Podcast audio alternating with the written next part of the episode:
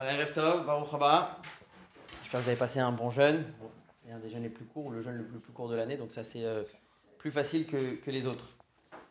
Alors cette semaine, c'est une paracha très particulière, c'est une très belle paracha. La paracha elle s'appelle Vayechi, qui veut dire et il a vécu. Évidemment, il s'agit ici de Yaakov. Mais en même temps, c'est ce qu'on appelle Shabbat Razak.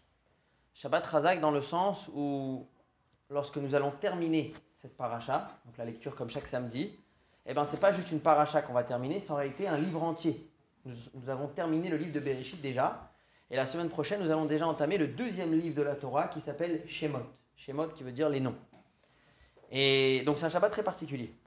Vous verrez à la synagogue, lorsque le euh, lecteur, le Baal Koré, celui qui lit la Torah, finira toute la paracha, nous allons tous proclamer, la coutume elle est de se lever et de proclamer Chazak, Chazak, Venit Chazek, qui veut dire que Dieu nous donne la force, on va se renforcer par l'étude de la Torah pour entamer euh, le prochain Sefer.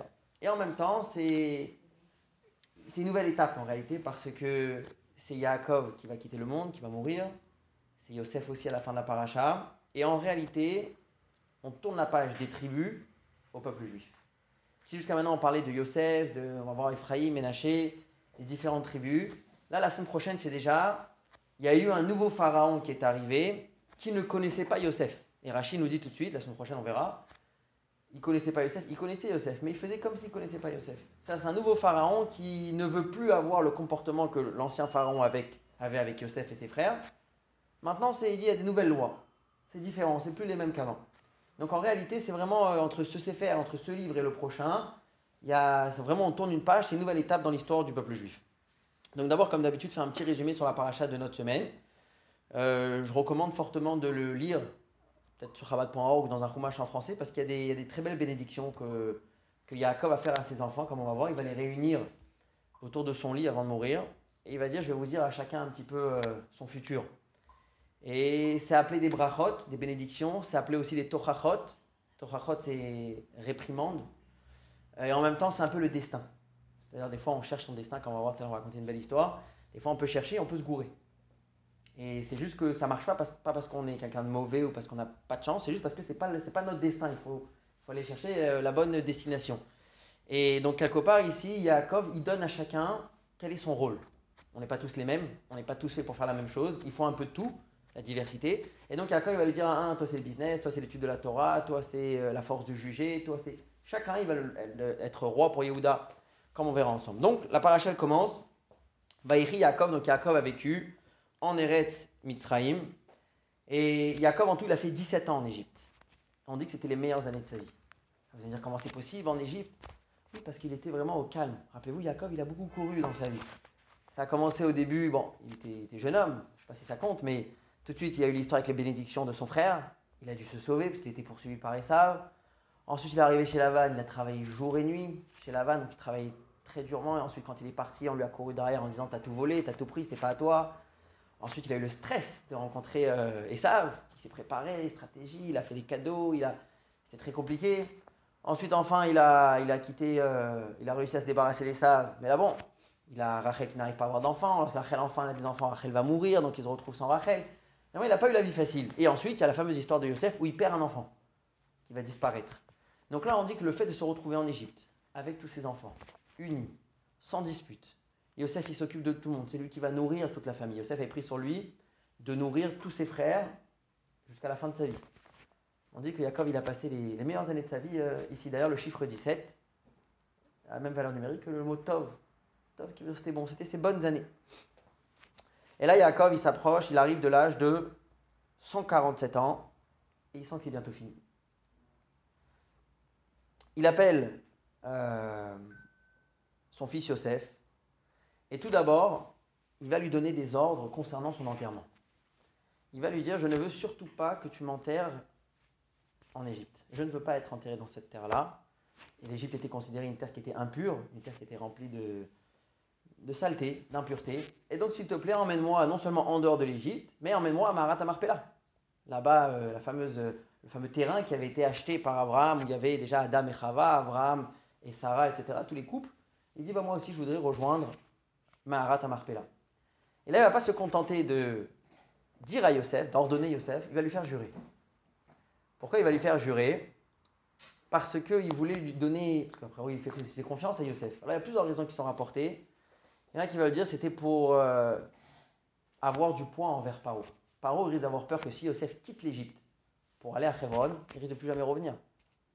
Le juif, il va préférer rester en Israël. Alors que Pharaon, Pharaon, il, sait, Pharaon, très bien qu'il faut absolument garder Yosef. C'est lui qui a tous les comptes, c'est lui qui gère tout ce qui se passe. Si euh, Yosef s'en va, l'économie du pays en deux jours, elle s'écroule. Donc il risque, même si, ce qui risque de se passer, c'est que même si Yosef va s'engager envers son père de l'enterrer en Marat Marpella, ce qui risque de passer par la suite, c'est que Paro il va dire même pas en rêve. Et là on fait quoi? Parce que Yaakov il fait, il fait jurer son fils. Qu'est-ce qu'on a gagné? C'est que Yosef pourra dire à, à Paro, je lui ai juré. Alors vous allez me dire, oui, Paro, tu l'as juré, ça m'est égal. Mais là, Paro, il n'a pas intérêt à faire ça. Pourquoi? Parce qu'on dit que Paro et Yosef connaissaient toutes les langues, les 70 langues. Paro, il les connaissait toutes sauf une, l'hébreu. Alors que Yosef connaissait une langue en plus. Il parlait l'hébreu. Et ça, c'était un secret, qu'il n'y avait que Yosef et Paro qui le savaient. Et Yosef, euh, Paro avait fait jurer Yosef de ne pas le dévoiler à qui que ce soit. Donc, maintenant qu'Yaakov va mourir, et Yosef va aller voir Paro, il va dire J'ai juré à mon père de l'emmener euh, à Maharat à Marpella. Si Paro lui dit Tu as juré, ben, c'est pas grave, Yosef va dire Ah, quand on a juré, c'est pas grave. Bon, alors la langue en plus que je connais, bah, je peux le raconter. Ah non, non, surtout pas. Et donc, quelque part, c'était un moyen de faire le poids contre Paro, de dire voilà, j'ai juré, je suis quelqu'un qui tient mes engagements de la même manière que tu voudrais bien que je tienne mon engagement envers toi, de ne pas découvrir, de ne pas dévoiler le secret que je parle une langue en plus. Laisse-moi réaliser, accomplir la promesse à mon père de l'emmener à Mahat, à Marpella. Mais le rabbi donne une autre explication en quelques mots. Le rabbi explique que la nature de Yosef et de Jacob était différente, des différentes natures. Il y avait de fortes chances que Yosef veuille garder son père en tant qu'inspiration, en tant que bénédiction en Égypte. Comme d'ailleurs va se passer avec Yosef. Quand on va voir la fin de la paracha, Yosef, lui, quand il va arriver, quand son temps va arriver, il va, sentir qu'il va bientôt mourir. Il va appeler ses frères. Qu'est-ce qu'il va leur dire? Enterrez-moi en Égypte. Par contre, une chose, je vous demande, quand vous quitterez l'Égypte, emportez-moi avec vous. Donc on voit, on peut-être aura le temps de faire un chiot là-dessus aussi, pourquoi Jacob il demande de quitter directement l'Égypte, alors que Yosef va rester à travers tout l'exil, pendant toutes ces 200 années en Égypte, il va rester avec le peuple juif, et à la fin, euh, à la fin il sortira. Donc en tout cas, c'est pour ça qu'il l'a fait jurer, D'abord pour qu'il soit prêt à aller contre sa nature et pour qu'il ait le poids contre Pharaon.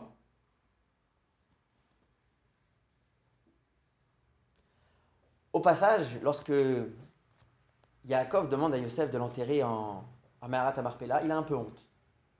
Pourquoi il a un peu honte? Parce que Rachel, elle l'a où? Nulle part. En pleine route, d'accord, en plein chemin. Et quelque part, Yosef, c'est l'enfant de Yaakov et de Rachel. Donc ce qui risque de se passer, c'est que quand Yaakov il demande à Yosef s'il te plaît, ne m'enterre surtout pas en Égypte, emmène-moi à Marat Marpella. Yosef, il risque de dire Matin, et ma mère? Tu l'as laissé comme ça nulle part? Si c'est tellement important pour toi, Marat Marpella, pourquoi tu as laissé ma mère euh, au milieu du chemin, comme ça, nulle part? Donc Yaakov, en même temps qu'il fait cette demande à Yosef, il s'excuse. Et il lui dit Sache que je l'ai fait, c'est très compliqué, il y a plusieurs avis. Qu'est-ce que Yaakov essaie de dire? Il y en a qui disent qu'il est en train de dire Je l'ai fait sous la parole de Dieu. Il y en a qui disent c'était, J'avais tous les enfants qui étaient avec moi, c'était impossible d'aller il avait, avait, des enfants, il avait des animaux, il avait des troupeaux. C'était impossible maintenant d'emmener tout le monde à Marpella. Mais en tout cas, Yaakov sent le besoin de s'excuser envers euh, Yosef du fait que sa mère n'est pas à Marpella. Et en réalité, les années prochaines, il y a toute une explication du rabbi pourquoi le fait que Rachel soit enterrée là où elle est, c'est pas juste par un manque de pouvoir ou parce que Yaakov était fatigué ou parce qu'il en pouvait plus ou parce qu'il avait des enfants. C'est fait exprès et c'est comme ça que Rachel le voulait. le rabbi a toute une explication, il explique pourquoi, si je veux. Euh, une autre fois. Avant de partir, avant de quitter ce monde, Yaakov demande à Yosef de lui emmener ses deux enfants, donc les petits-enfants de Yaakov, Ménaché et Ephraim, que Yaakov connaissait à peine. Parce qu'ils sont nés en Égypte, ils ont grandi en Égypte. Mais Yaakov décide de, les, de leur faire une bénédiction. Et d'ailleurs, à ce moment-là, il dit à Yosef Sache que je les fais rentrer dans les tribus du peuple juif. Marie, qui ne font pas partie de mes enfants, ils font partie de tes enfants. Et donc, normalement, les tribus du peuple juif, il y en a douze, c'est tout eh bien, quelque part, je rajoute une treizième. Ephraim et Ménaché, les deux, vont faire partie de la tribu du peuple juif. C'est pour ça que Yaakov s'exprime en disant Kireuven, Veshimon, Yiouli. Je vais les considérer pour moi comme Reuven et Shimon. Reuven et Shimon, c'est mes enfants. Reuven qui était l'aîné. Eh bien, Ephraim et Ménaché, qui sont les enfants de Yosef, donc les petits-enfants de Yaakov, je les considère pour moi comme des enfants. Et donc, je les fais rentrer dans le, ce qu'on appelle les douze tribus. Et d'ailleurs, lorsqu'on va diviser la terre d'Israël, eh ben, il, y aura il y aura pour Yosef deux parties, comme s'il y avait deux tribus. Bon. Et là, la fameuse histoire, je pense que la majorité des photos euh, sur internet de la paracha de la semaine, c'est cette photo-là. Donc Yosef va emmener ses enfants devant son père. On dit que son père à ce moment-là était déjà un peu malvoyant. Et il va dire voilà, ils sont là pour les bénir. Et Yosef a fait en sorte de mettre Ménaché, qui était le Bechor, l'aîné, à la droite de Yaakov, et de mettre Ephraim, qui était le deuxième, le plus petit, à la gauche de Yaakov. Comme ça, Yaakov, il a juste à mettre ses mains et bénir ses petits-enfants. Et là, et bizarrement, Yaakov va croiser les bras, comme ça, faire un X, et il va mettre la main droite sur, sur Ephraim, le plus petit, et la main gauche sur l'aîné. Ce qui est étonnant. Donc Yosef, tout de suite, il dit à son père, non, non, euh, c'est pas comme ça, il s'imagine peut-être qu'il a mal vu, et il lui remet les mains, la droite sur Ménaché, la gauche sur Ephraim. Et là, Yaakov, il lui dit, non, mon fils, je sais. Je sais ce que je fais. Je sais que j'ai en face, à ma droite, Ménaché et qu'à ma gauche, j'ai Ephraim. Cependant, le petit sera plus grand. Ménaché est quelqu'un de très important, mais la descendance qui va sortir de Ephraim sera bien plus importante que Ménaché. Et donc, c'est pour ça que je veux mettre ma main droite sur Ephraim et la main gauche sur Ménaché. Ce qui est un peu curieux, on va revenir là-dessus. Tout, le chiot, il est, aujourd'hui, il est là-dessus. Qu'est-ce qui s'est passé ici? Quel est le débat entre Yosef et, le désaccord entre Yosef et, et Yaakov? Et donc là, il bénit ses enfants. Il bénit donc les enfants de Yosef. Et c'est très fort parce que Becha Yevarech Israël, Yaakov va dire à, à Ménaché Ephraim que lorsqu'un juif va vouloir bénir un autre juif, ce sera par votre intermédiaire, par vous, Ménaché Ephraim. C'est-à-dire qu'on va souhaiter aux enfants d'être comme vous, Ménaché Ephraim. Et d'ailleurs, la bénédiction qui est dans certaines coutumes tous les Shabbats, chez Chabad on ne fait pas, mais dans beaucoup de coutumes on de bénir les enfants avant Shabbat. Ici, Mecha Hashem, que Dieu te place, que Dieu te bénisse, comme Ephraim et Ménaché. On va essayer de comprendre plus tard qu'est-ce qu'il y a de tellement spécial chez Ephraim et Ménaché, des gens qu'on connaît à peine, parce qu'on n'a pas, vu grand-chose sur eux. Pourquoi pas euh, Abraham et Yitzhak, pourquoi pas qu'il y ait Yitzhak et Yaakov, on verra. Euh,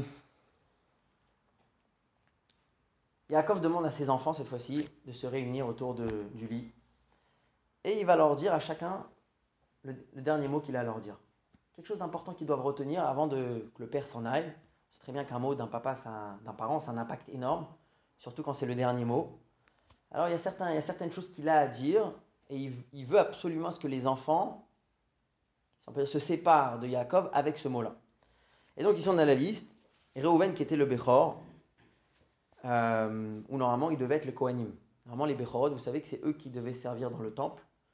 Cependant, Reuven avait un, un caractère un peu nerveux, impulsif, quelqu'un qui répondait très rapidement. On l'a vu plusieurs fois.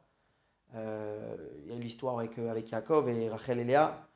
En tout cas, c'est marqué qu'on lui a retiré ce mérite à ce moment-là. Et donc, Yaakov lui dit de faire attention à cela, à la rapidité. Des fois, on réagit trop rapidement, après, on regrette. Il faut calmer pour avoir le temps de contrôler la, réaction. Ensuite, Shimon et Lévi, Yaakov, il les, met ensemble. Parce qu'on sait très bien que c'était Shimon et Lévi, ensemble, ils pouvaient faire des catastrophes. C'était des gens entre guillemets dangereux. Lorsqu'il y avait eu l'histoire avec Dina à Shechem, c'est eux qui avaient monté le plan de demander à tous de faire la Brit Mila. Et le troisième jour, ils sont partis ils ont tué euh, toute la ville. Donc Jacob, justement, on va leur dire de faire attention. Et c'était eux aussi qui voulaient tuer Yosef. Donc, il leur lâche un petit mot à ce sujet-là. Yehuda, Yosef lui dit qu'il a une, quelque chose de très fort en lui qui correspond à la royauté, le dominer quelqu'un qui est au-delà. Et d'ailleurs, c'est lui de là va sortir David Amalek et tout le, royaume du peuple juif vont venir de Yehuda. Zevulun, il lui dit, quelque chose d'intéressant, il lui dit Ta résidence principale sera en bord de mer. Et toi, tu seras principalement préoccupé par du business. Ça, c'est, c'est ton destin. Et il dit Avec l'argent que tu vas faire, tu auras la possibilité de soutenir ceux qui étudient la Torah, ceux qui consacrent toute leur vie à la Torah, Issachar.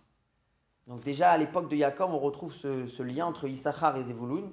Issachar, ça va être celui qui étudie la Torah toute la journée. D'ailleurs, il lui dit Issachar Hamor Garem. Hamor, ça veut dire un âne. C'est-à-dire qu'il est en train de porter le joug de la Torah comme un âne, un âne qui est, complètement euh, dévoué à ce qu'il doit faire, à porter les sacs qu'on lui a mis dessus. Et bien pareil, Issachar est 100% dévoué à porter le joug de la Torah, c'est étudier, développer, pouvoir ensuite euh, enseigner la Torah. Et donc ces Evouloun, par les gains qu'il va, par, par ça que lui va avoir par le business, il va pouvoir soutenir Issachar. la tribu de Dan, Dan qui vient du mot euh, juger, la Doun. Yaakov, il lui dit que sache que tu as une force particulière. Et je ne sais pas si vous savez, mais de Dan vient Shimshon. Samson Shimshon, et on voit qu'il avait une force très, très forte. Il a réussi à faire tomber là-bas les, deux poteaux des Pélishim. Ensuite, la Torah parle de Gad. Gad en hébreu, c'est du mot Gdoud. Gdoud qui veut dire une, euh, un régiment, un groupe, une unité, un, groupe comme ça. Et on va voir que plus tard, Gad justement vont créer des Gdoudim, des, des, unités, des petits groupes pour aller faire la guerre, pour entrer euh, en Israël, pour conquérir la terre d'Israël.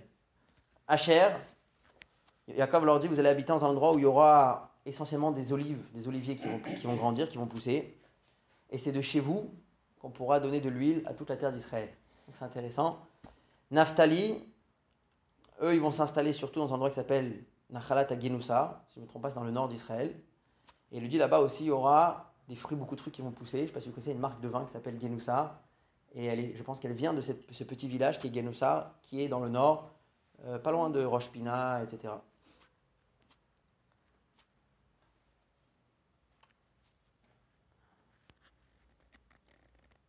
Binyamin, il est mentionné rapidement, le fait que dans son terrain, il va y avoir le Beth Amikdash.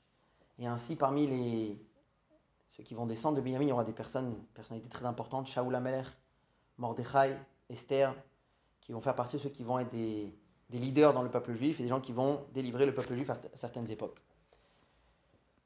Yaakov répète, cette fois-ci pas que devant Youssef, mais devant tous les frères, qui désirent absolument être enterrés devant la dans la pas en Égypte.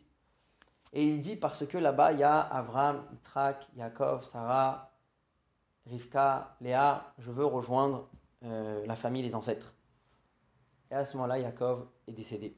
Yosef va éclater en sanglots, il se jette sur son père et il demande aux médecins qui étaient en Égypte, les Égyptiens, d'embaumer le corps de Yaakov. C'est comme ça qu'ils faisaient à l'époque en Égypte. Et l'Égypte elle-même va proclamer, quelque chose d'intéressant, c'est l'Égypte elle-même qui va proclamer 70 jours de deuil. Encore une fois, ce n'est pas les frères et sœurs, c'est pas c'est l'Égypte elle-même qui va proclamer 70 jours de deuil comme euh, note, comme signe d'amour et de, respect envers Yaakov. encore une fois, c'est que ce n'est pas Yosef qui a imposé ou qui a demandé, ce n'est pas les frères de Yosef qui ont imposé ou qui ont demandé, c'est euh, les, les, Égyptiens qui ont décidé d'eux-mêmes. Apparemment, ils avaient compris la grandeur de Yaakov. Vous savez que, on en a parlé rapidement il y a 2-3 semaines, Yosef avait dit que la famine allait durer en Égypte 7 ans. Finalement, elle a duré que 2 ans. C'est marqué que le fait que Yaakov soit descendu en Égypte, soit venu en Égypte, la bracha qu'il a portée avec lui a diminué les années de famine, et au bout de 2 ans et quelques, la famine était déjà terminée. Donc ils ont senti qu'il y avait quelque chose de spécial avec Yaakov. Et malgré qu'ils savaient qu'ils auraient bien voulu l'enterrer en Égypte, mais ils savaient que c'était impossible, parce que Yosef avait juré à Yaakov. Donc malgré qu'il y avait un cortège qui est parti vers la terre d'Israël vers, Mitzray, vers Maharat Amarpela, vers Hebron, ils ont décidé de fixer 70 jours euh, de deuil dans tout le, pays. Et donc, les frères vont porter le corps de Yaakov, vont se diriger vers Maharat Amarpela, vers Hebron, et du coup, en passant dans le, pour sortir de l'Égypte, il va y avoir des Égyptiens qui vont eux-mêmes rejoindre le cortège. Le cortège donc, va grandir, comme la boule de neige, comme ça, il va grandir, grandir, jusqu'à arriver à Hebron. Et là, évidemment, on en a parlé il y a, la semaine dernière ou il y a deux semaines, les frères de Yosef commencent à avoir très peur. Ils se disent maintenant que papa n'est plus là, c'est le meilleur moment pour Yosef de se venger. Peut-être qu'il ne l'a pas fait jusqu'à maintenant par respect envers euh, son père. Comme Esav lui-même avait dit J'attendrai que mon père Yitzhak partira de quittera le monde, et là je m'occuperai de Jacob. Donc c'est possible que c'est ce que Yosef attendait. Maintenant que Jacob n'est plus là, ça y est, c'est fini pour nous. Et donc ils ont eu très peur. Et ils se sont tournés vers Yosef, et Yosef il a eu honte que ses frères ont pu penser une chose pareille. On dit, mais pas du tout. Et là, on est le verset qu'on avait cité la semaine dernière. Yosef, il dit à ses frères, vous, vous l'avez pensé mal. Vous avez voulu vous débarrasser de moi. Mais sachez que Dieu a tout fait pour le bien. Parce que si finalement je suis arrivé en Égypte, c'était justement pour pouvoir interpréter les rêves de Pharaon, pour pouvoir par la suite devenir vice-roi de l'Égypte et pour pouvoir créer tout ce plan euh, pour gérer la famine et à la fin vous nourrir et nourrir le monde entier. Donc en fin de compte, sachez que c'était les Tovas, c'était pour le bien. Il est hors de question, même pas imaginable, que je me venge contre vous. Donc vous n'avez pas à vous faire de soucis. Et là, le temps passe, et Yosef, à son tour, il sent qu'il va bientôt quitter le monde. Il a l'âge de 110 ans. Et Youssef, il dit à ses frères, vous pouvez m'enterrer en Égypte. Et sachez qu'il y a l'exil qui va arriver. Par contre, un jour, Pakod, Yvkod, Elohim, Etrem. Un jour, Dieu se souviendra de vous. Et il décidera que c'est le moment de vous faire sortir d'Égypte. Alors à ce moment-là, alitem et vous prendrez avec vous mes ossements, vous prendrez avec vous Yosef, et vous l'emmènerez là où vous irez euh, en terre d'Israël. Et donc c'est comme ça que la Torah, la cette semaine se termine. Yosef est décédé, Yosef a été embaumé et a été enterré en Égypte, en espérant très bientôt pouvoir sortir de cet exil et par la suite euh, prendre Yosef avec nous, ce qui va se passer comme on verra plus tard dans quelques parachiotes. Ça, c'est en résumé la paracha de euh, la semaine. Quelques petites euh, allusions, des petits mazim avant de passer au shur lui-même. On avait dit tout à l'heure que les meilleures années que Yosef, que Yaakov a vécues, c'était les 17 ans qu'il a fait en Égypte avec Yosef, d'accord? Avec ses frères, avec ses autres enfants, avec Yosef. Euh,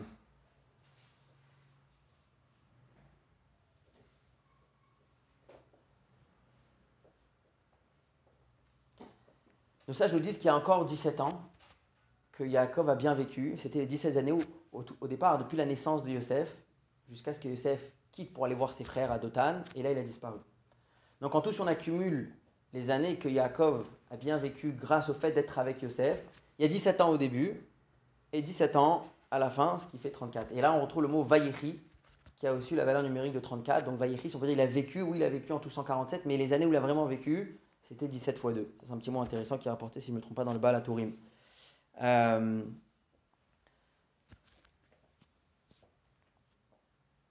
Yaakov n'est pas parvenu, n'est pas atteint, n'a pas atteint l'âge de son père, 180 ans. Lui, il est décédé à 147, donc il manque 33 ans. Et donc ça, je me dis quelque chose de très intéressant. On a parlé la semaine dernière d'un Zohar qui disait qu'il avait donné de ses années à David Ameller. Ça, c'est une explication. Cette semaine, j'ai trouvé une, deuxième, une autre explication qui nous dit quelque chose de très intéressant. Lorsque, je ne sais pas si vous vous rappelez, Yaakov va prendre Rachel et Léa, ses femmes, les enfants de Lavan, après avoir travaillé chez lui pendant 20 ans, et il décide de quitter. Au bout de quelques jours, Lavan décide de poursuivre Yaakov jusqu'à le rencontrer, lui dit Tu m'as pris les enfants, c'est les miens, tes femmes, c'est les miennes, tout ce que tu as, c'est à moi. Yaakov, sur ça, il répond Pas du tout, j'ai travaillé dur pour avoir ce que j'ai, les enfants sont les miens, même les animaux que j'ai, tu m'as changé, euh, euh, l'accord qu'on avait fait, tu l'as changé tous les jours, je t'ai rien pris. Et là, Lavan n'a pas chaud d'accepter, mais là, il dit Mais pourquoi tu m'as pris mes idoles? Qui c'est qui a pris les idoles? C'était Rachel. Rachel, la fille de Lavan, sans rien dire à personne. Elle avait de la peine pour son père, et elle savait qu'elle quittait son père, et que probablement elle n'allait jamais le revoir. Elle a dit Au moins, je fais ça, je lui enlève les idoles. Dommage qu'il reste un idolâtre toute sa vie. Rachel les avait cachés sous la selle du chameau sur lequel elle était. Et donc, lorsque Lavan reproche à Yaakov de lui avoir volé ses idoles, Yaakov il dit Je sais pas de quoi tu parles. Et il dit Tellement Yaakov il était sûr, il a dit que la personne qui t'a volé les idoles, l'eau elle ne vivra pas. Et euh, c'était pas prévu. Il savait pas. Et parmi nos certains de nos sages nous disent que c'est pour ça que Rachel est décédée peu après. Mais en même temps, on dit que ça n'a pas uniquement eu un impact sur Rachel, ça a eu un impact aussi sur, sur Yaakov. Et c'est pour ça qu'il n'a pas arrivé, le mot Yirye a la valeur numérique de 33. Lo il n'aura pas le Yirye, il n'aura pas ces 33 ans en plus qu'il aurait, aurait dû avoir, au moins pour atteindre l'âge de son père. Il les a perdus, il y en a qui disent qu'il les a perdus à ce moment-là, lorsqu'il a dit à la vanne, celui chez qui tu pourras trouver ses idoles, qui ne vivra pas. Bon, c'est un petit point intéressant. Ensuite, sur le nom Issachar, je ne sais pas si vous avez déjà vu dans la Torah, Issachar, il s'écrit avec deux chines. Yissachar. Comme ça qu'il écrit dans la Torah. il y a plusieurs explications pourquoi il y a deux signes dans Issachar. Mais une des explications que j'ai vues cette année, ça je me dis, c'est que Issachar, qui a dévoué toute sa vie à l'étude de la Torah, eh ben Yesh Sachar il a son mérite pour ça, le fait d'avoir dévoué euh, sa vie à l'étude de euh, la Torah. Et d'ailleurs, tout à l'heure on a dit que dans la bracha que Yaakov donne à Issachar, il appelle un chamor. Il le compare à l'âne. Nos sages nous disent que chamor, si on prend chaque lettre, c'est chet, même, vavresh. Ça fait chacham, moufla, Verav Rabanan. Chacham, ça veut dire un sage. Moufla, c'est un sage merveilleux. Verav Rabanan est un maître pour les maîtres. Donc c'est euh, le mot ici Chama ne veut pas dire un âne, au contraire, veut dire quelqu'un qui est assidu à l'étude de la Torah, qui est fidèle à l'étude de euh, la Torah. Et dernière chose,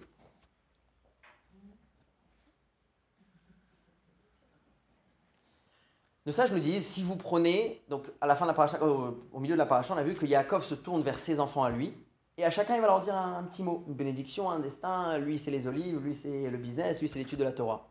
Si vous prenez le premier mot de chaque bénédiction, on va appeler ça la bénédiction, d'accord? Si vous prenez le premier mot de chaque bénédiction, par exemple pour, le, pour, le, pour Issachar, euh, Yaakov il dit Issachar, Hamor Garem. Donc le premier mot c'est euh, Hamor eh ben on, arrivera à la valeur numérique. Donc la première lettre, ce sera, on, arrivera à la valeur numérique de 365. Si vous prenez toutes les lettres, vous les accumulez, ça arrivera à la valeur numérique de 365. Si vous prenez les dernières lettres de toutes ces bénédictions, on arrivera à 354. Est-ce que ces chiffres-là vous disent, ça vous rappelle quelque chose? Exact.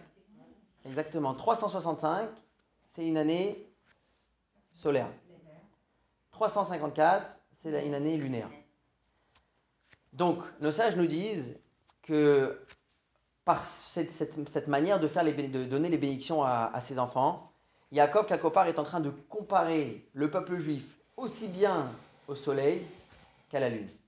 Et avec ça, elle est en train de leur dire, sachez que de la même manière que la lune et le soleil ont existé, existent et existeront, le va à jamais, pareil avec ces brachot que je vous donne, avec ces bénédictions, ces différentes destinées que je vous ai données, sachez que c'est ce qui vous permettra d'exister, l'Olam Vaed, le peuple juif continuera d'exister euh, à jamais. Et juste petite euh, parenthèse, les 365-354, c'est d'ailleurs pour ça que cette année, il y a deux mois de Hadar. D'accord? Parce que d'un côté, notre calendrier, on suit 365 jours, mais en même temps, on a des mois. Et les mois, suivent le renouvellement de la Lune. D'accord? Et chaque année, il y a donc un décalage de à peu près 9 jours. Donc on aurait dû rajouter euh, des jours dans certains mois, ça aurait été trop compliqué. Ce que nos sages ils ont dit, c'est qu'on va garder comme ça jusqu'à ce qu'on va arriver à peu près à un mois de décalage. Et là, on rajoute un mois. Pourquoi on a besoin de faire ça? Parce que nos fêtes doivent, les fêtes du peuple juif doivent suivre aussi la, période de l'année. Par exemple, Pessah, euh, il y a certaines choses qui doivent être à l'hiver, d'autres en été, d'autres au moment de l'automne. Donc il fallait absolument qu'on ça ne peut pas décaler. Par exemple, quand vous regardez le ramadan, ça peut tomber des fois en hiver, des fois en été. Ça, avec les années, ça change. Pourquoi? Parce qu'ils suivent que un seul des deux calendriers. Nous, tandis qu'on est impacté des deux, il fallait faire en sorte qu'ils se rejoignent. Donc, c'est pour ça que à peu près tous les trois ans, on rajoute un mois en plus au calendrier hébraïque. Cette année, par exemple, vous aurez deux mois de Hadar pour remettre les pendules à l'heure. Alors, bon voilà, ça c'est une petite parenthèse. Maintenant, revenons à la paracha de la semaine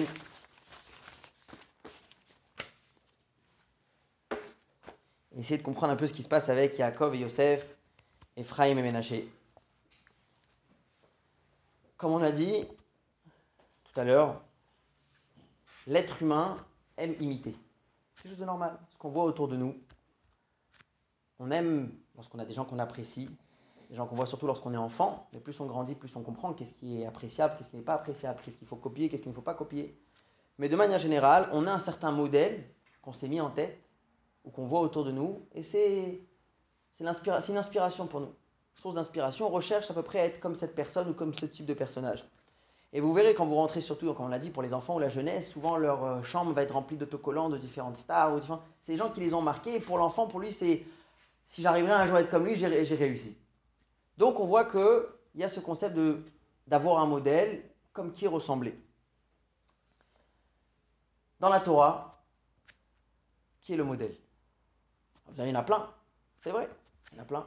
Les tzadikim en général, Avraham, Yitzhak, Yaakov, les Shvatim, c'est vrai qu'il y en a beaucoup. Mais on va voir que dans la paracha de cette semaine, comme on a déjà mentionné tout à l'heure, il va y avoir un modèle. Et ça va être par ce modèle-là qu'on va bénir le peuple juif, à tel point que lorsqu'un juif donne une bracha à ses enfants, lorsque des parents, après l'allumage des bougies, vont vouloir bénir leurs enfants, ils vont leur dire Je te souhaite d'être comme un tel et un tel. Donc ça veut dire qu'on leur donne beaucoup d'importance à cette personne-là. Qui est cette personne-là? Comme on a dit tout à l'heure, Ephraim et Ménaché. Ici, Mecha Hashem, Kim qui Ephraim et Ménaché, que Dieu te place, c'est-à-dire que Dieu te donne les brachot, que tu puisses être comme Ephraim et Ménaché. Comme si donc ces deux enfants-là de Yosef, petits enfants de Yaakov, était le modèle que Dieu recherchait, le modèle que la Torah recherche pour nous et pour nos enfants.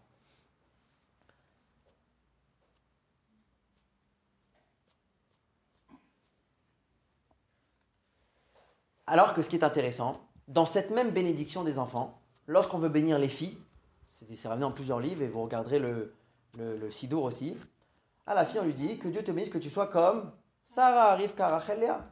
Les Imaot, bah évidemment, les matriarches du peuple juif. C'est le meilleur exemple pour, pour une, petite fille juive. Lorsqu'on on va vers le garçon, normalement, ça aurait dû être la même chose. Avraham, Yitzhak et Yaakov. Et d'ailleurs, dans la, dans la tfila, on parle d'Avraham, Yitzhak, Yaakov, Yitzhak et Yaakov. Pourquoi tout d'un coup, on lâche Avraham, Yitzhak et Yaakov et on choisit les petits-enfants de Yaakov, un peu inconnus, comme on a dit tout à l'heure, Ephraim et Ménaché. On ne les a pas vus grandir. Euh, la seule chose qu'on connaît de Ménaché pour l'instant, c'est qu'il travaillait avec son père. Je ne sais pas si vous vous rappelez, quand on avait dit que Yaakov, Yosef savait qu'un jour ses frères allaient arriver en Égypte et il voulait pouvoir les attraper. Alors il avait mis là-bas euh, aux frontières, il avait mis Ménaché. Donc Ménaché travaille avec son père, mais on ne connaît pas grand-chose. Et la Torah, elle te dit Yessi Mecha Hashem Elohim, Ephraim et Ménaché. Sache que le modèle top, 100%, c'est Ephraim et Ménaché. Là, il y a plusieurs questions. D'abord, qu'est-ce qu'ils ont fait eux pour mériter une chose pareille? Pour être le modèle du peuple juif, et jusqu'à aujourd'hui, des milliers d'années plus tard, on est encore en train de bénir des enfants, que tu sois comme Ephraim et Ménaché.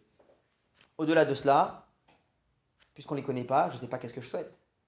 Quelqu'un dont je sais qu'il avait certaines, certaines forces, certaines, il avait des bonnes midotes, des bons traits de caractère, de la bonté comme Abraham.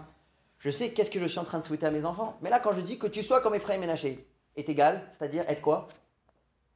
Qu'est-ce que je suis en train de donner à mes enfants ici? Quel est le souhait que je suis en train de faire? Et comme on a dit, ça vient de la paracha de notre semaine, où Yaakov vient et va bénir euh, Ephraim et Ménaché. Et ce qui est le plus étonnant,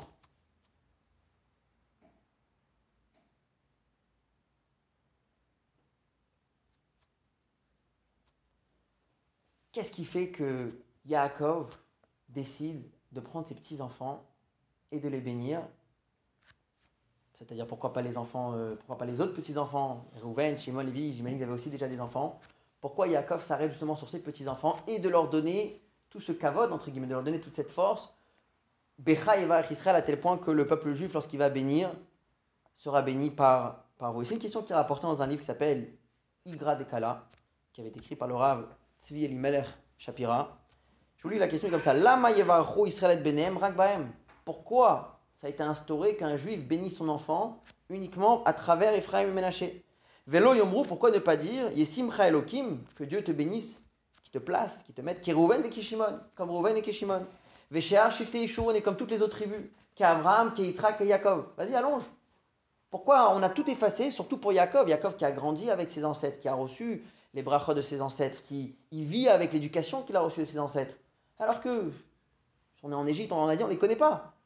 Pourquoi on met tout de côté et on met le focus que sur Ephraim et Ménaché, les petits-enfants euh, de Yaakov Et là encore un troisième point.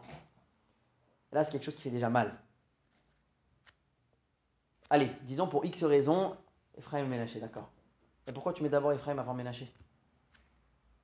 Pourquoi tu vas fixer un rite, un texte que même des, milliers d'années plus tard, on est encore en train de mettre Ephraim avant Ménaché, alors que qui est l'aîné Ménaché est l'aîné. Pourquoi Yaakov il décide de faire ça? Et jusqu'à aujourd'hui, ici Mecha Hashem, qu'Ephraim et Ménaché? Jusqu'à aujourd'hui, en effet, c'est resté qu'on met Ephraim avant Ménaché. C'est pas juste. Normalement, on aurait dû mettre d'abord Ménaché. Si pour X raison on va trouver la solution, pourquoi on a choisi ces enfants-là? Pourquoi Yaakov décide de mettre Ephraim avant Ménaché? Ménaché le Bechor, Ménaché le premier-né, et la règle, elle est qu'en général, on met le premier-né en premier. Qu'est-ce qui se passe? Bon, il y, a, des sages, il y a des chachamim qui disent que Yaakov, toute sa vie, il a lutté contre ce qu'on appelle le premier-né. Mais bon, je ne veux pas rentrer là-dedans, c'est intéressant, il y a plusieurs preuves, et certaines explications, je ne veux pas rentrer là-dedans maintenant. Et vous allez voir que Yosef, il a un malaise avec ça. Qu'est-ce qu'on a dit tout à l'heure? Yaakov demande à Yosef de lui emmener ses enfants, Ephraim et Ménaché, pour les bénir. Yaakov, Yosef va placer les enfants de manière à ce que Ménaché, le Bechor, soit déjà à la droite de Yaakov et Ephraim, le plus petit, soit à la gauche de, de Yaakov. D'accord? Ce qui se passe, c'est que Yaakov va inverser les mains. Ce qui se passe à ce moment-là, c'est que Yosef vient et prend les mains de son père légèrement et lui dit Non, voilà, je les ai bien remis en place. C'est-à-dire de quel droit? Vous avez un, Il y a un tzaddik en face et Yaakov, c'est pas n'importe qui, il se trompe pas. Seulement quoi Yosef est en train de se dire C'est pas que mon père, il voulait bénir Ménaché et Ephraïm, et moi, malgré tout, je lui mets la main sur Ephraïm. Ça, c'est pas la question. Yaakov, on a dit, était malvoyant. Il était fort il était possible que Yosef, lorsqu'il est venu, il est venu avec Ménaché, son premier-né, à sa droite à lui, Ephraïm à sa gauche. Et du coup, pour Yaakov qui est assis en face, Ménaché se trouve à la gauche d'Ephraïm, et, euh, Ménaché se trouve à la gauche de Yaakov, et Ephraïm se trouve à la droite de Yaakov. Et donc il a pensé, c'est pour ça que Yaakov a inversé les mains. Donc sur ça, Yosef dit à son père, non, t'inquiète pas, je te les ai mis, je te les ai mis en place, comme euh, pour que tu puisses les bénir directement avec les mains en face. Et non. Yaakov dit non. Et là, regardez, la Torah nous dit Vaïra Beinav. C'est quelque chose qui, n'a pas plu à Yosef.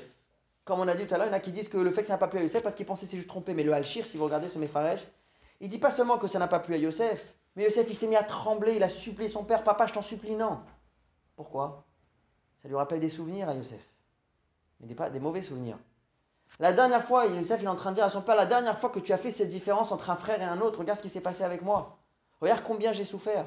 Regarde combien de temps j'ai été déconnecté de la famille, j'ai été rejeté par mes frères, j'ai été vendu comme une, comme une paire de chaussures, comme on a dit. Encore une fois, l'histoire va se répéter. Encore, tu as besoin de prendre Ephraim, qui est pas l'aîné, le mettre en premier et mettre la main droite dessus. Donc, quelque part, c'est pas juste, d'après le Al-Shir, il nous dit, c'est pas juste euh, je te remets les mains, etc. Yosef, il est en train de supplier son père, je t'en supplie, non, ne fais pas la même chose.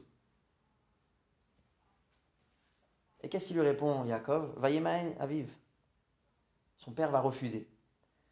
Je vous lis, il dit, Vayomer, il dit, Adat ibni Adat, t'inquiète pas, je sais. Gamou, il. Lui aussi, Ménaché sera un peuple. Mais Vegamou, Igdal, et lui aussi sera, va grandir. Veoulam, cependant, Achivakaton, Yigdal Mimen, où son petit frère sera encore plus grand que lui. Vezaro, Malagoim, et il aura une descendance très importante. Et Rachid nous dit, il va y avoir Yoshua. Yoshua Binoun sortira de la tribu, il va sortira d'Ephraïm. Et c'est lui qui va prendre la relève après Moshe Rabbeinu, après Moïse. C'est lui qui va faire rentrer le peuple juif en Israël. Et rien que pour ça, déjà, Yoshua, qui était, une, ça fait partie des gens les plus importants sont du peuple juif, celui qui va remplacer Moshe, qui va faire rentrer finalement le peuple en terre d'Israël, je lui mets la main droite dessus. Donc c'est impressionnant ici, le conflit n'est pas juste, le, le, le, dialogue ici entre Yaakov et Yosef n'est pas juste tu mets la main droite, tu mets la main gauche. C'est quelque part, supplie de ne pas faire de différence encore entre un frère et l'autre. C'est lui le premier-né, donne-lui la main droite. Lui, c'est le deuxième, et lui la main gauche. Et Yaakov, il refuse. Je sais ce que je fais. Et c'est Ephraim qui a besoin de la main droite. Il y a Yoshua qui va sortir de lui. Sa descendance sera plus grande que celle de Ménaché. C'est lui qui mérite euh, la main droite.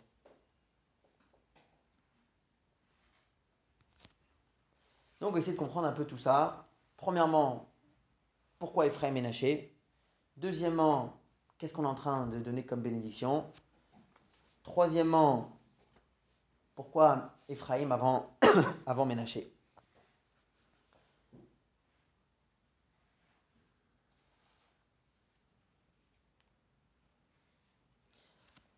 Alors le livre qu'on a cité tout à l'heure, Igra Dekhala, il ramène une explication aussi. Il ramène quelque chose de très intéressant. Il dit Jacob, il a vu dans Ephraim et Ménaché quelque chose de très très particulier. Pour la première fois, il a vu des frères qui ne se mesure pas en fonction de ce que l'autre a. Il regarde ce que lui a, ce que lui a obtenu, et il est content de cela. Parce que si vous regardez un petit peu tout le livre de Bereshit, il y a un grand, grand, grand Yetzerara qui, qui nous accompagne à travers tout ce livre. C'est lequel? La jalousie. Le Yetzerara de la jalousie. C'est quoi la jalousie? Au lieu de regarder ce que moi j'ai, me concentrer sur ce que j'ai, ce que j'ai pas et être content ou pas, je veux voir ce que mon ami a, et c'est ça c'est, relatif, tout est relatif à mon ami. Quand je vois que lui, il a plus que moi, un, je suis pas content. Ah, il y a deux jours, j'étais content, j'étais très content avec ce que j'avais. Oui, mais là, mon ami, il a plus. Si lui, il a plus, c'est pas moi, là, je suis pas content.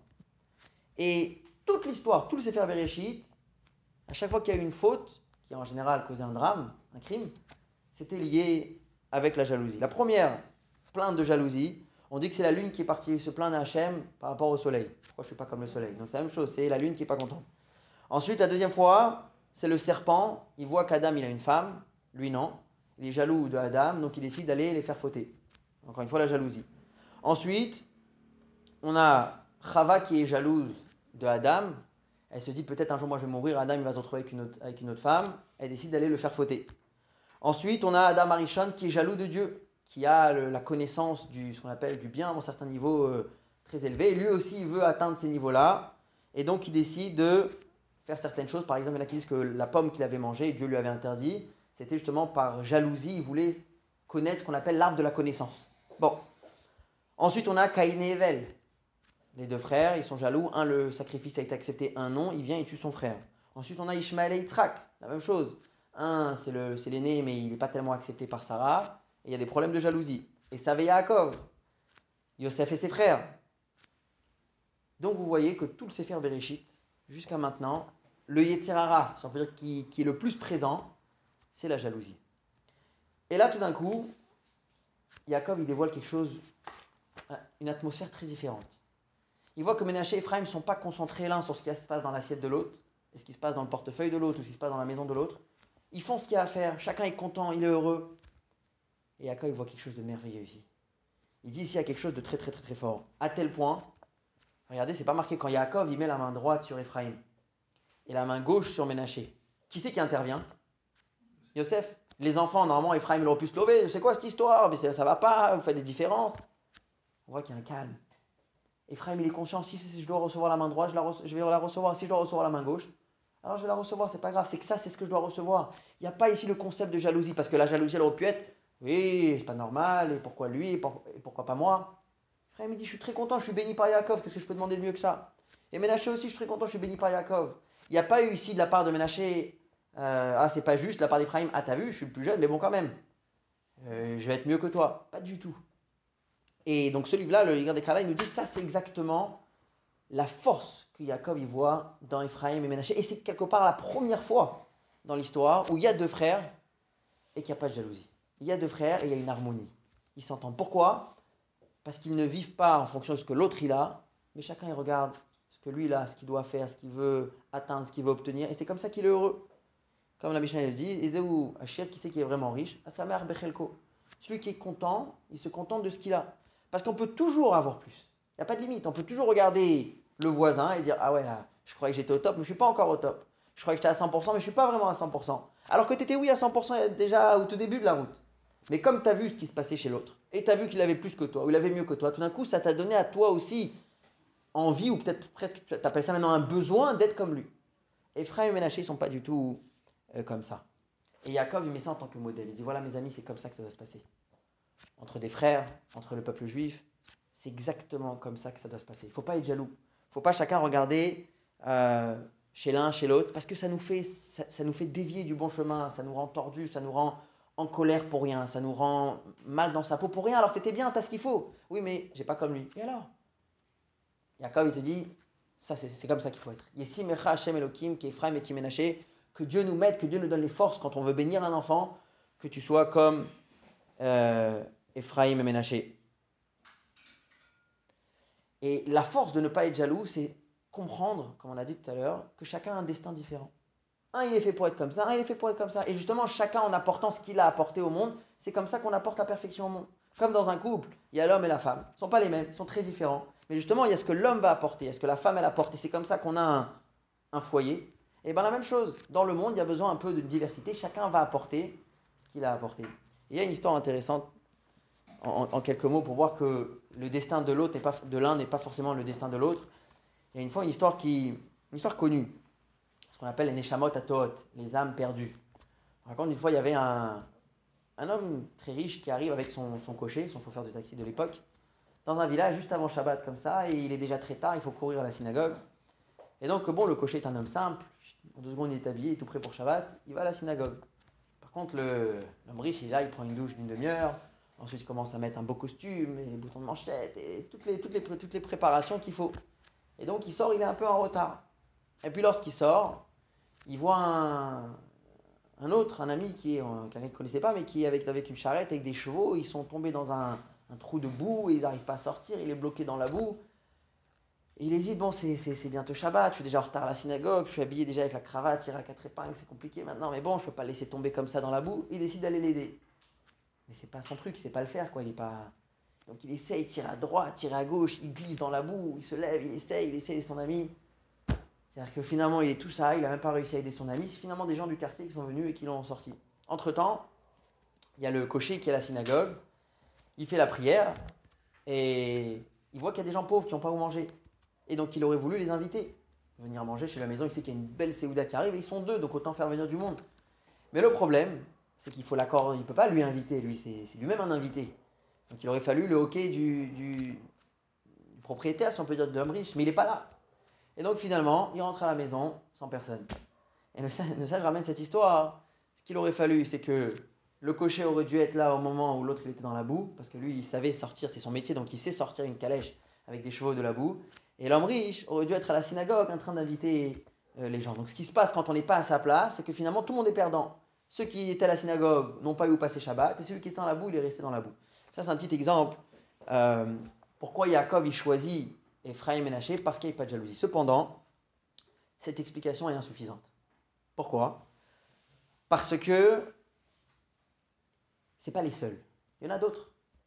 Il y en a d'autres dans notre histoire, d'autres frères qui n'étaient pas jaloux, et non seulement pas jaloux, qui ont été même contents l'un de la position de l'autre. On l'a cité, je pense, il y a quelques semaines. Aaron et Moshe. Aaron et Moshe, d'ailleurs j'ai le verset ici. Lorsque Moshe commence à dire à, Dieu, non, je veux pas être le prophète, celui qui va sortir le peuple juif d'Égypte, j'ai un frère qui est plus âgé que moi, Dieu lui dit, alors Aaron achicha Levi, yadati. Je connais Aaron et je sais qu'il d'Aba et d'Aberhu, vegamu likratecha, sache qu'il fera, vous allez travailler finalement ensemble, puisque Moshe bégait, donc on dit que Yaakov, euh, Aaron, pardon, traduisait entre guillemets les paroles de Moshe à, Pharaon. Et sache qu'il sortira à ta rencontre, à ta rencontre, verra vesamach belibo.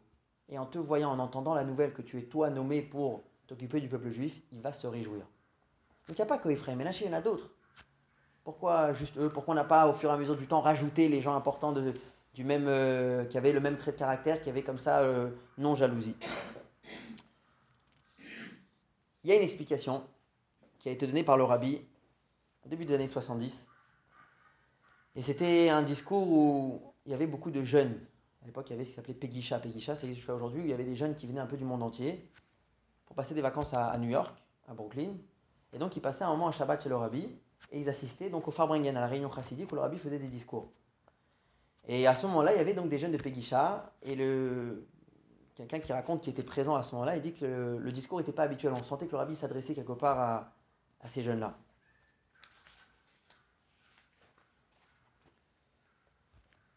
faut revenir un peu en arrière au moment où Yaakov arrive en Égypte. On lui annonce que Yosef est vivant, et donc Yaakov décide de descendre en Égypte. Il entend que Yosef a des enfants. Il essaie d'imaginer les enfants. C'est la première fois dans l'histoire où il y a des enfants qui vont grandir dans un milieu pareil. Jusqu'à maintenant, si on est chez papa, auprès d'Abraham, auprès de Yitzhak, auprès de Yaakov, l'éducation au top, l'environnement au top, des bergers, pas de, pas de mauvaise influence. Pas, voilà, Ishmael, il a essayé un petit peu, il a été renvoyé.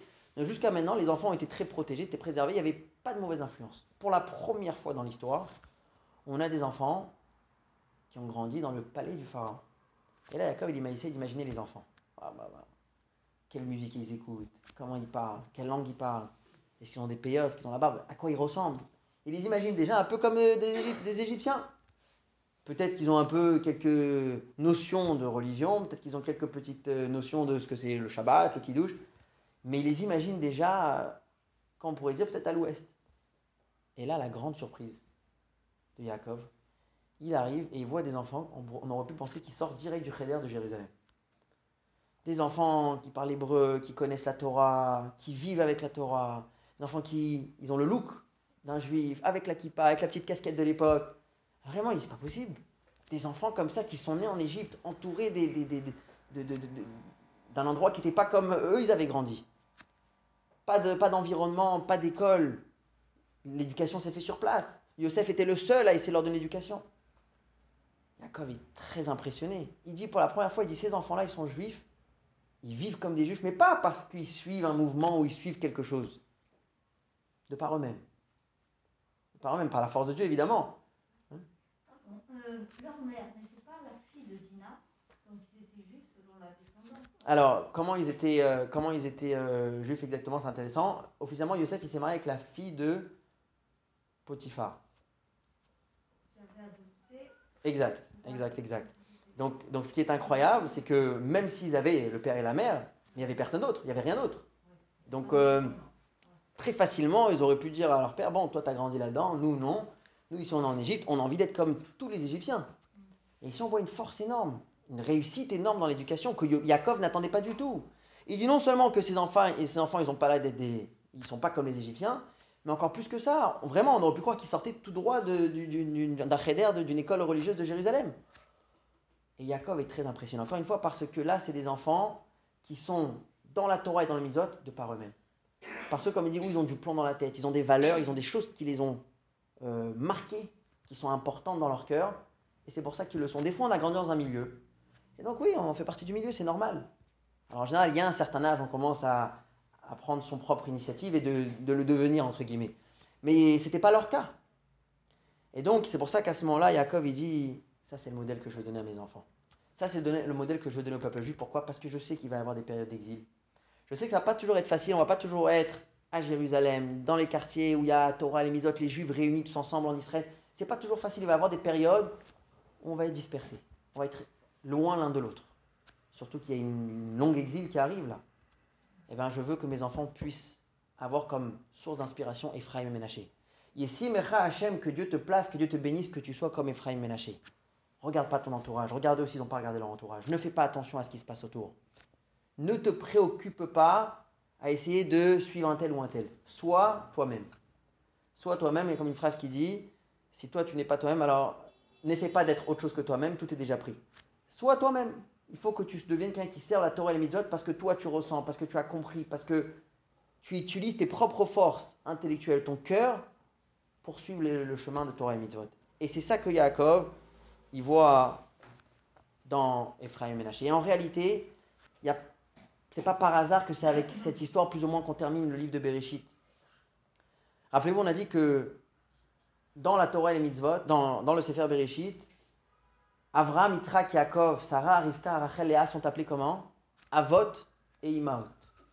Ce n'est pas le cas dans le, dans le reste du monde. En général, on appelle euh, Meyasde Aouma, les fondateurs de la nation. D'ailleurs, vous avez plusieurs endroits où vous avez des kikar à Meyazim, certains ronds-points en Israël. Vous avez Gdolé Aouma, les grands de la nation. Vous avez au Har Herzl, par exemple, vous avez là-bas un carré qui s'appelle Chelkat Gdolé Aouma. Là-bas, il y a des premiers ministres, des gens importants qui sont, qui sont, qui sont enterrés. Donc quand on appelle les grands de la nation, les fondateurs de la nation, quel rapport à Avot? Abba, c'est pas Abba, Abraham, c'est pas mon père. Pourquoi on les appelle des Avot et des Imaot? Et justement parce que la force quand on appelle quelqu'un père et mère, c'est parce qu'il y a une descendance. Le but, c'est de se concentrer sur la suite. Il y a, tu fais des choses merveilleuses, mais tu ne te préoccupes pas s'il y aura une suite. Est-ce qu'il y aura une suite ou ça s'arrête? Est-ce que la Torah que tu as enseignée, est-ce que le bon comportement que tu as eu, tu l'as eu et tu étais quelqu'un de bien et c'est tout? Ou est-ce que tu t'es assuré d'aller l'enseigner aux autres, que ce soit à des enfants, que ce soit à des élèves, que ce soit à l'entourage, que ce soit ton voisin, que ce soit peu importe, mais de, t'assurer que ce que toi tu as reçu, les bonnes valeurs que toi tu as et que tu connais, les transmettre. Ça, c'est les avot et les maot. Et c'est pour ça que lorsqu'on vient bénir quelqu'un, et à travers eux, on va bénir le peuple juif, on choisit Ephraim et Ménaché. Parce que justement, c'est le, dire, c'est la plus grande réussite qu'on puisse donner à Abraham, Yitzhak et Yaakov, c'est d'avoir eu des enfants comme Ephraim et Ménaché qui ont grandi en Égypte. Donc tu vois que ça, nous montre que c'est plus l'atmosphère, c'est plus l'environnement, c'est plus. C'est le chinour, l'éducation qu'ils ont reçue, les valeurs qu'ils ont reçues, les ont marquées et ont fait qu'ils ont décidé maintenant de se comporter euh, comme ils le faisaient. Et donc c'est pour ça que Yaakov décide de bénir Ephraim et Ménaché. Et c'est pour ça que nous, jusqu'à aujourd'hui, ce qu'on se souhaite à soi-même, à ses enfants, ici, Mecha Hashem, Elohim qui Ephraim et qui Ménaché, que Dieu te donne la force d'être comme Ephraim et Ménaché, que Dieu te donne la force de ressentir, de vivre ton judaïsme comme eux, ils l'ont vécu dans des circonstances pas faciles, pas évidentes, et malgré tout, ils sont parvenus à aller jusqu'au bout. Alors vous allez me demander, mais quel est le secret de cette réussite? C'est vrai, ils n'ont pas grandi avec Yaakov, ils n'ont pas grandi avec euh, l'école, l'environnement, les autres frères et sœurs, les cousins, ils auraient pu avoir toute une. la synagogue, la prière, etc. Pas tout ça. Quel était le secret de Yosef dans son éducation pour réussir de transmettre autant de bonnes valeurs d'une manière aussi bonne que les enfants ont suivi? À tel point que Yaakov a été choqué, il a, il a dit à Yosef tes deux enfants qui sont nés en Égypte. Beaucoup posent la question pourquoi il a besoin de préciser tes deux enfants qui sont nés en Égypte? Je sais qu'ils sont nés en Égypte. Après, il dit ils seront pour moi comme Reuven et Shimon. Rabbi explique que ça, c'est la raison. Parce qu'ils sont nés en Égypte, et qui n'avaient pas tout ce que nous on avait là-bas, et malgré tout, ils sont, ils sont comme ils sont, je veux qu'ils fassent partie des douze tribus. Très important.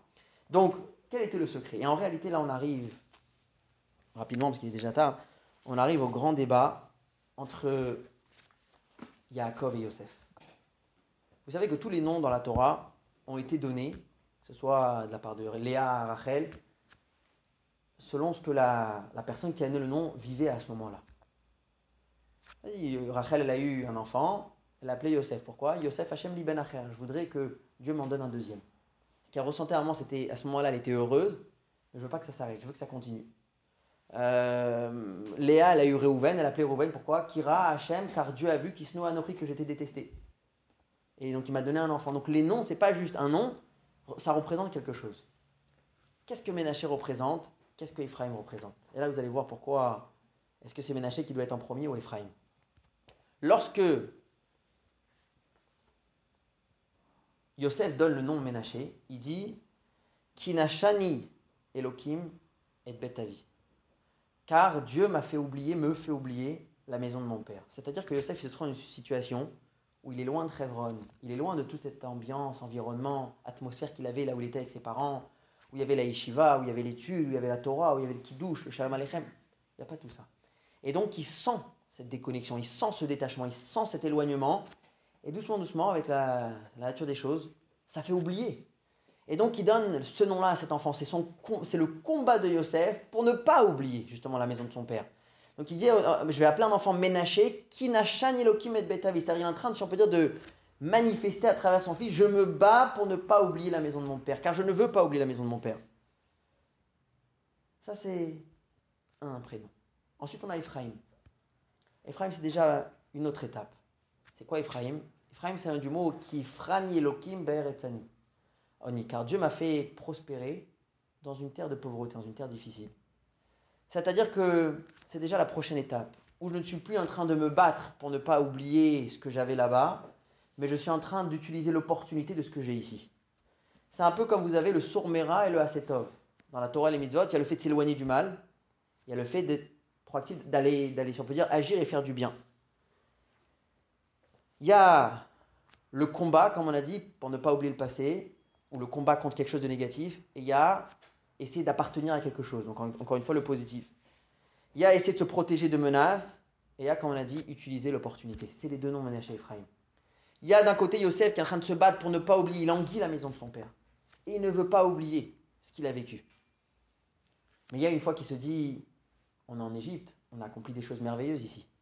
Ce qu'on n'avait pas là-bas, c'est une opportunité qu'on a que parce qu'on se trouve loin et en difficulté et déconnecté. Ça, c'est ce que les deux noms euh, représentent. Et en réalité, c'est c'est deux formes, deux sortes d'éducation. Vous avez par exemple un enfant qui grandit à Tel Aviv ou ailleurs, peu importe. Et lui, il a grandi dans le fait de chômer Shabbat. Dans sa vie, un enfant, il fait chômer Shabbat. Puis il se balade, il, pose la question à ses, parents pourquoi j'entends de la musique? Pourquoi ils ne font pas chômer Shabbat? Alors il peut y avoir deux réponses. D'un côté, il peut avoir une réponse sache qu'on n'est pas comme eux. Sache que ces gens-là, ils se trompent. Ils sont dans l'erreur. Et nous, il faut s'éloigner, il faut s'écarter. Parce que nous, justement, on a la Torah et les mitzvot, et donc nous, on n'est pas comme eux. Ça, c'est se protéger. C'est le, combat pour mettre la barrière, faire bien la différence. Après, il y a autre chose. C'est pas juste le combat et le nom, c'est faire appartenir l'enfant à quelque chose. Dire à l'enfant, c'est justement pour ça qu'on est là. Pour montrer le bon exemple. Pour montrer l'exemple de qu'est-ce que c'est la Torah qu'on a reçue avec Shmirat Shabbat c'est deux approches très différentes. Il y a le fait de se protéger, s'éloigner du mal, et il y a le fait d'être assez tov. Il y a le fait de dire non, c'est interdit, mais le problème c'est quand on dit juste non, c'est interdit, ça me détache de ça, mais ça ne m'attache à rien.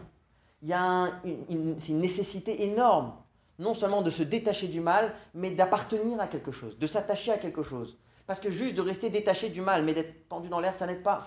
Par exemple, une fois quelqu'un m'a raconté que dit qu'il a essayé de faire Shabbat, c'était très difficile. Pourquoi? Parce que c'est quoi Shabbat? Tu fumes pas, tu travailles pas, t'as pas le téléphone, t'as pas la télé. Donc c'est toute une liste de noms. Il dit je, je vis plus.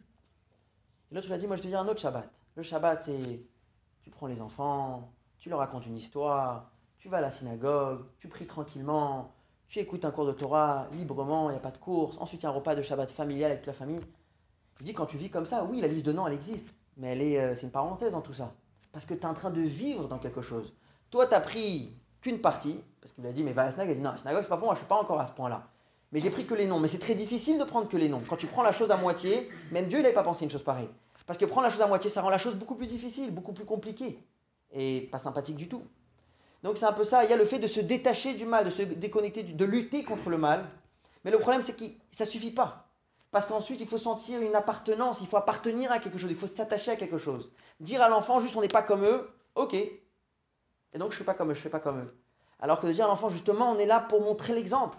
C'est quoi la ce que vous êtes? L'enfant il appartient à quelque chose. Et donc au contraire, il veut agir là-dedans. C'est pas ne juste ne pas faire, c'est justement euh, faire.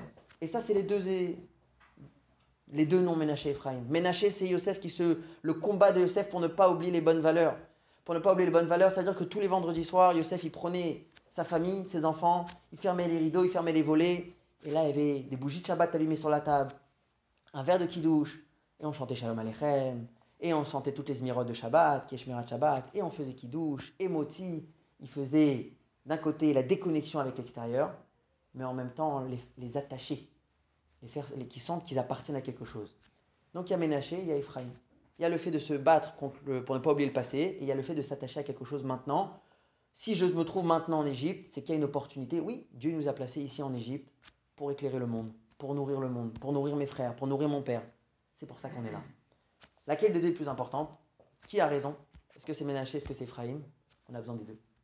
Il y a dans le frino, dans l'éducation, il y a besoin des deux. Cependant, est-ce que le Icar, est-ce que l'essentiel est Ménaché ou Ephraim? Là, on arrive, si on peut dire, au débat entre Yaakov et Yosef. Là, si on peut dire, il y a un désaccord entre euh, Ephraim et Yosef. Pardon, il y a Yosef, Yosef et Yaakov. C'est là où Yaakov, lorsqu'il voit ses deux enfants, il met la main droite sur Ephraim. Yosef, c'est lui qui a passé l'épreuve. C'est lui qui a vécu dans ces moments de déconnexion, de détachement, éloigné, abandonné. Ils se sont abandonnés comme ça, loin de tout le monde. Et pour lui, ce qui l'a marqué le plus, pour lui, le plus important, c'est quoi? C'est Nachan Elohim et Betavi, ce combat pour ne pas oublier le passé. Parce que sans ça, on aurait été zéro aujourd'hui. Si moi j'avais baissé les bras, abandonné, bon, c'est des, des ça reste dans la mémoire et c'est tout, il n'aurait pas transmis. Donc pour lui, il sent que la partie la plus importante, c'est d'être ménaché, c'est le combat pour ne pas oublier le passé, pour ne pas oublier les valeurs le, si on peut dire, ramener le passé avec nous. Cependant, Jacob lui dit, tu as raison, c'est pour ça que c'est Ménaché le Béchor. Le Béchor, c'est le premier. Cependant, ce n'est pas le but. Le but, il est d'aller jusqu'au bout. Comme on a dit tout à l'heure, par le fait de juste, quelqu'un par exemple qui va faire une interdiction, il va dire, eh, c'est interdit, c'est très grave ce que tu fais. Bon, il a su que c'est interdit. Prends-le, emmène-le vers quelque chose de mieux. Ne laisse pas juste sur c'est interdit, c'est mauvais, et tu laisses pendre dans l'air. Il il est nulle part, il n'est pas attaché à quelque chose. Dirige-le vers quelque chose de plus intéressant, vers quelque chose d'autorisé, vers quelque chose de bon qui va lui apporter de la vraie bonté. Et c'est pour ça qu'Yakov, dit, tu as raison que Ménaché, il est important. Et il lui dit, ce sera un peuple et un grand peuple. C'est-à-dire, il a oui toute son importance. Cependant, le but final, c'est Ephraim. Le but, c'est finalement de sentir, d'appartenir à quelque chose. Qui Elohim Oui, je suis en Égypte, avec toutes les difficultés que ça inclut. Cependant, si je suis là, c'est pour être un exemple. Si je suis là, c'est parce que nous avons une mission ici. Si je suis là, c'est parce qu'il y a une opportunité que j'ai ici que je n'aurais pas eu ailleurs. Et c'est pour ça que j'ai été envoyé en Égypte. C'est pour ça que je suis dans ces endroits euh, difficiles.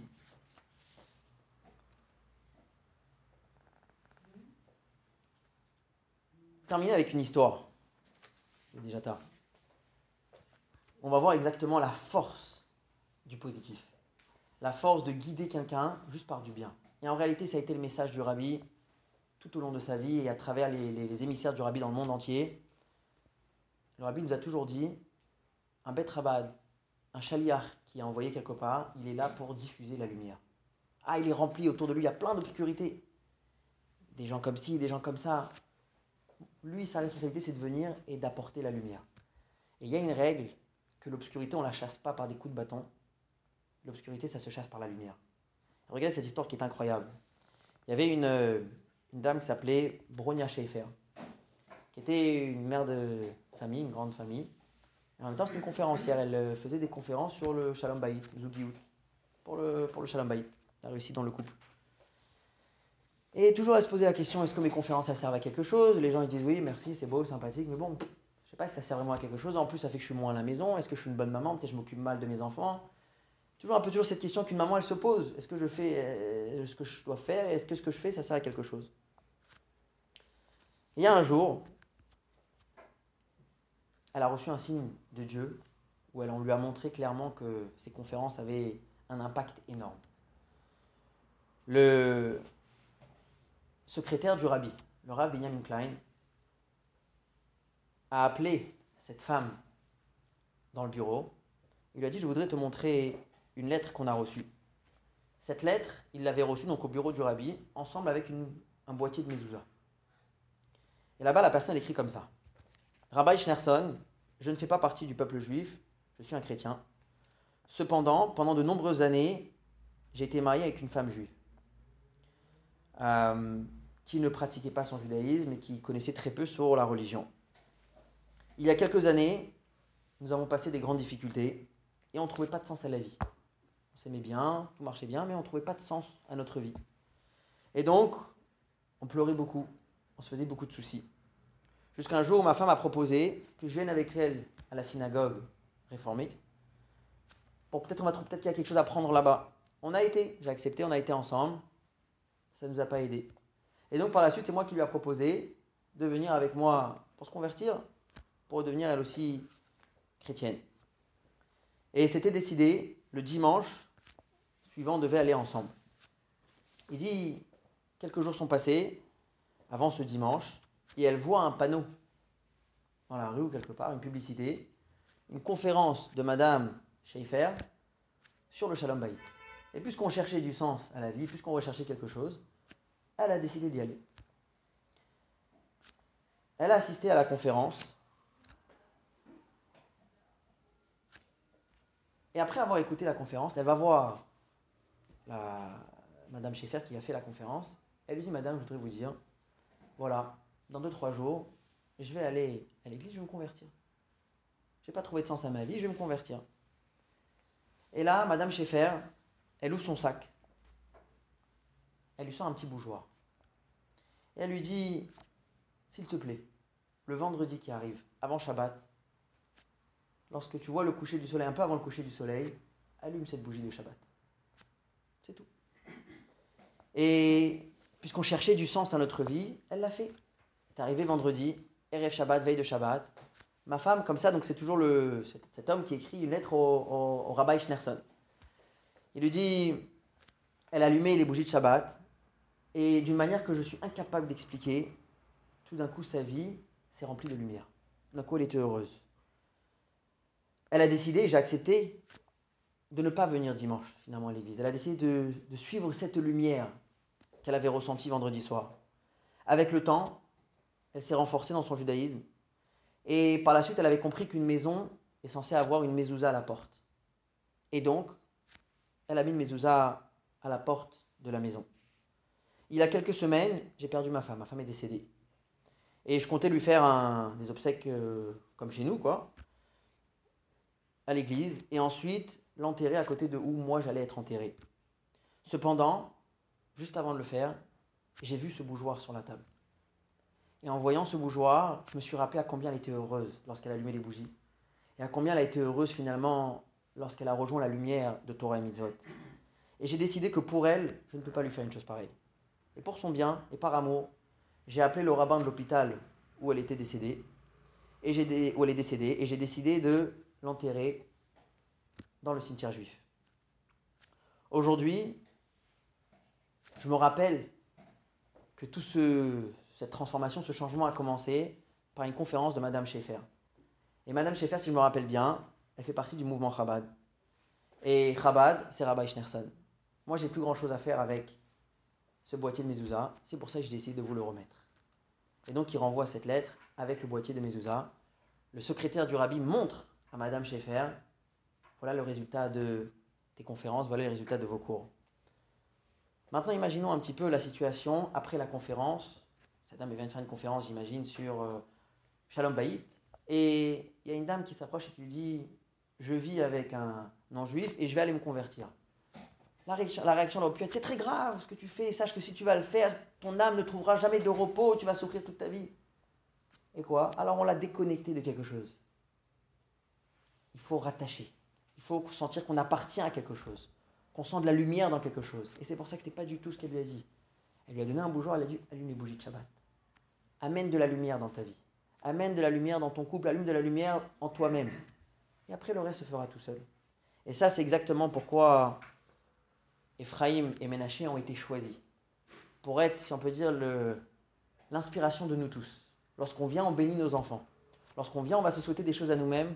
Elohim Oui, que vous soyez forts comme Ménaché et Ephraim, qui ont été en Égypte, qui ont été dans les endroits les plus difficiles. Ménaché qui représente le combat contre le mal, si on peut appeler ça comme ça. Ephraim qui représente la réussite dans les endroits les plus difficiles. On a besoin des deux. Et bien on souhaite à nos enfants d'être comme Ménaché et comme Ephraim. Shavua